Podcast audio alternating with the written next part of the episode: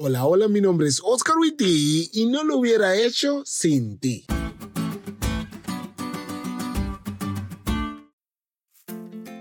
¿Has escuchado el discurso de una persona que se gradúa?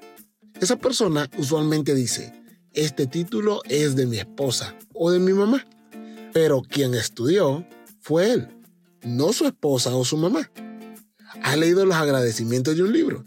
En él siempre dicen, este libro fue hecho por mi familia y está dedicado a ellos. Pero el que escribió el libro fue el autor, no su familia. O cuando un actor o un cantante se ganan un premio dicen, este premio es de todos ustedes, porque sin ustedes no hubiera sido posible.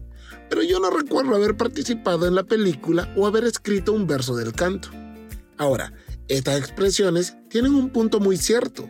Ni la graduación de un estudiante puede realizarse sin la ayuda y abnegación de su madre o su esposa, como tampoco un escritor puede escribir sin que su familia sacrifique tiempo con él, ni un cantante puede ganar un premio si nosotros no ponemos esa canción a todo volumen en nuestro cuarto 400 veces la semana que salió.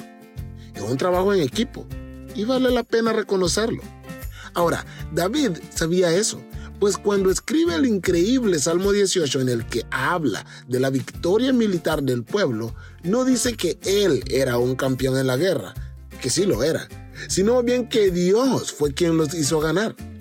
Como dice la lección, hubiera sido fácil para David atribuirse el mérito de sus muchos éxitos y triunfos, pero esa no era su actitud.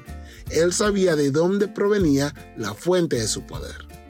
Hoy es un buen día para reconocer que todo lo que tienes y has logrado se lo debes a Dios.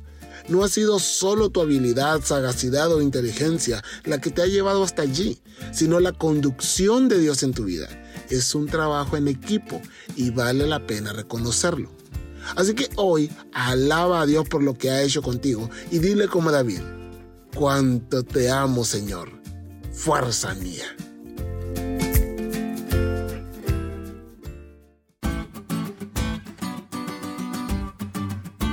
¿Te diste cuenta lo cool que estuvo esta lección? No te olvides de estudiarla y compartir este podcast con todos tus amigos. Es todo por hoy, pero mañana tendremos otra oportunidad para estudiar juntos.